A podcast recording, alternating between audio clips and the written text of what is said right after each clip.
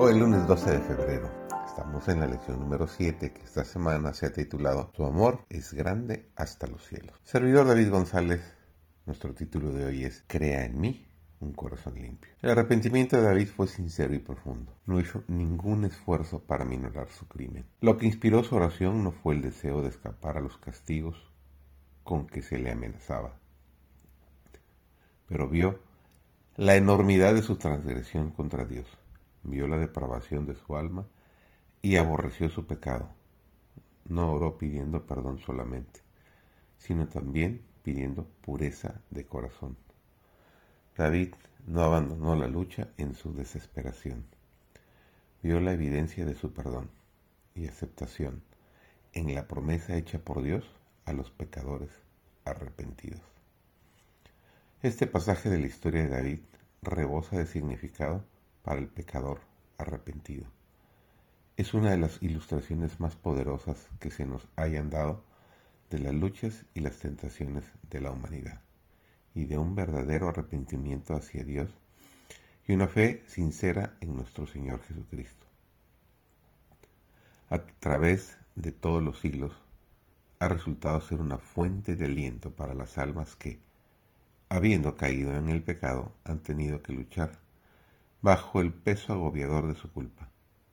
Miles de los hijos de Dios han sido los que, después de haber sido entregados traidoramente al pecado, y cuando estaban a punto de desesperar, recordaron cómo el arrepentimiento sincero y la confesión de David fueron aceptados por Dios.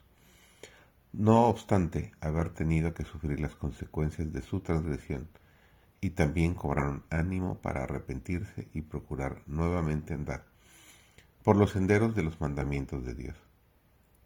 Quien quiera que bajo la reprensión de Dios humille su alma con la confesión y el arrepentimiento, tal como lo hizo David, puede estar seguro de que hay esperanza para él. Quien quiera que acepte por la fe las promesas de Dios, hallará perdón Jamás rechazará el Señor a un alma verdaderamente arrepentida. Debemos recordar que todos cometen equivocaciones. Aún hombres y mujeres que han tenido años de experiencia a veces hierran. Pero Dios no los abandona a causa de sus errores. A cada descarriado hijo o hija de Adán les da el privilegio de otra oportunidad. Jesús se complace en que vayamos a Él como somos, pecaminosos, impotentes, necesitados. Podemos ir con toda nuestra debilidad, insensatez y maldad y caer arrepentidos a sus pies.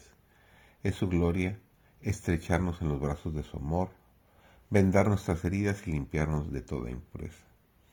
Miles se equivocan en esto. No creen que Jesús les perdona personal e individualmente. No creen al pie de la letra lo que Dios dice. Es el privilegio de todos los que llenan las condiciones saber por sí mismos que el perdón de todo pecado es gratuito. Alejad la sospecha de que las promesas de Dios no son para vosotros, son para todo pecador arrepentido. Cristo ha provisto fuerza y gracia para que los ángeles ministradores las lleven a toda alma creyente. Ninguno hay tan malvado que no encuentre fuerza pureza y justicia en Jesús. Jesús murió por los pecadores. Él está esperándolos para cambiarle los vestidos sucios y corrompidos del pecado por las vestiduras blancas de justicia. Les da vida y no perecerán.